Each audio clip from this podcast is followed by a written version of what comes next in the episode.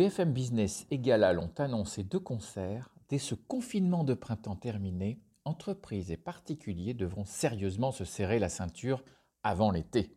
Cette année, le sempiternel plan de cost-cutting des entreprises devra aller bien au-delà de l'éternel fat burning diet qui précède l'été. Alors, pour libérer votre potentiel d'amaigrissement là où il faut, et non là où il ne faut pas, je me suis tourné vers Maria Sharapova.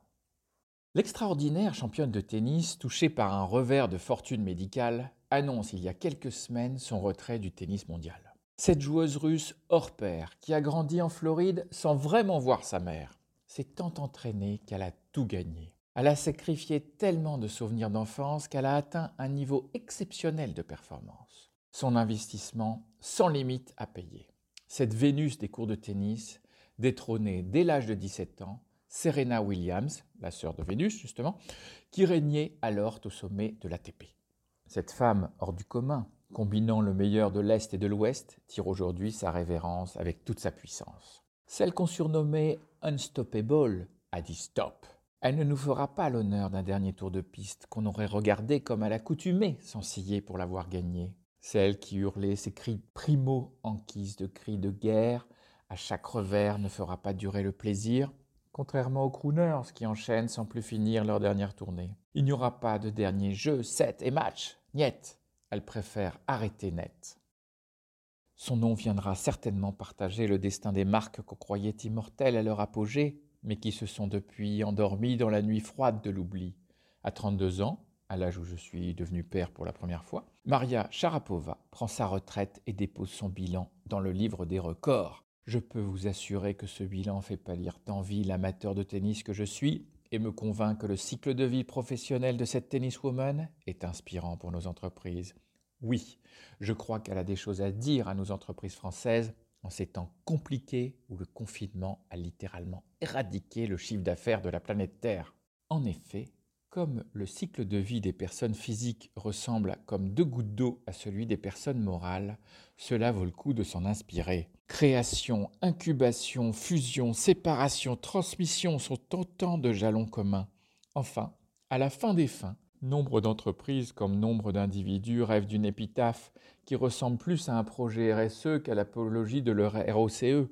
Si vous doutez encore de cette analogie, je vous invite à comparer les annonces légales et judiciaires des échos au carnet du jour du Figaro. La ressemblance est frappante. Je crois bien que Maria note un point faible dans mon raisonnement. Sans état d'âme, elle assène un smatch sur la ligne. Ludovic, il existe une différence radicale entre personne physique et personne morale. Une entreprise peut survivre éternellement. Si elle réussit à garder le dessus sur les revers que son chemin lui fera inévitablement connaître, l'entreprise peut vivre plus longtemps que toi et moi réunis. Il n'est pas inscrit dans ses gènes qu'elle doive mourir un jour. Elle n'est, certes, pas immortelle, mais pas obligée de mourir non plus. En plus d'être championne, elle philosophe, me dis-je, en déposant mon fils au tennis la veille du confinement. You've got a point, Maria. Mais dis-nous, quel est ton secret utile aux entreprises pour rester championne aussi longtemps que toi? Pour devenir championne, j'ai eu dès l'âge de raison confiance en ma passion. Pour le rester face à l'adversité et mes concurrents, j'ai transformé mon corps en ode à la frugalité. Oui, si je suis encore plus agile que gracile, c'est que j'ai sculpté mon corps pour le succès. Laisse-moi te confier un secret. Au tennis comme en entreprise, on fait trop de cas du mental. Il faut, comme disent les spiritualistes, couper son mental pour jouer à son maximum. D'ailleurs, regarde, vous regorgez bien souvent en entreprise de cerveaux brillants, mais question corps, pas vraiment. L'important, Ludovic, c'est d'avoir un corps lean pour être en avance sur son marché comme sur la balle, souple pour pouvoir pivoter stratégiquement, slim pour être dans l'air du temps. Le corps peut être aussi un facteur d'attractivité pour attirer les talents, tu sais. Et un corps va toujours de l'avant quand il est entreprenant. Et sois honnête avec toi-même, Ludovic. Avec le temps, ton corps, comme celui des entreprises, a pu se ramollir, n'est-ce pas? As-tu toujours le ventre plat de tes 20 ans, quand tu engloutissais pourtant des donuts sur la plage sans faire de chichi? Et pourquoi faire un régime si c'est pour courir le risque de perdre pectoraux ou même fessiers, qui d'ailleurs avait été élu le plus beau de ta terminale à LLG Maria, J'adore quand tu es aussi cash qu'Arthur H. Tu sais parler au cœur des hommes. Mais comme nous sommes à l'usine nouvelle et non pas chez Vanity Fair, dis-nous plutôt, que conseilles-tu aux entreprises pour maigrir stratégiquement? Comment retrouver le corps de sa jeunesse quand l'entreprise est née, comme moi, au XXe siècle? Comment maigrir durablement quand on a déjà fait dix régimes de réduction de coûts? Comment aimer la frugalité quand on a pris tant de plaisir à accumuler des budgets et des ETP pour réussir, Ludovic, il faut que tu diagnostiques les résistances humaines de l'entreprise à son amaigrissement. Certains sont carrément contre par principe. Pourquoi maigrir pour rester numéro un? On ferait mieux d'empêcher les concurrents de jouer, en mettant par exemple des barrières à l'entrée du stade, disent les partisans du monopole, qui voient dans leur taille une preuve de leur talent. Certains ont besoin de se retrouver dans la finalité de cette cure. Maigrir? Mais dans quel but? Pour investir dans l'avenir?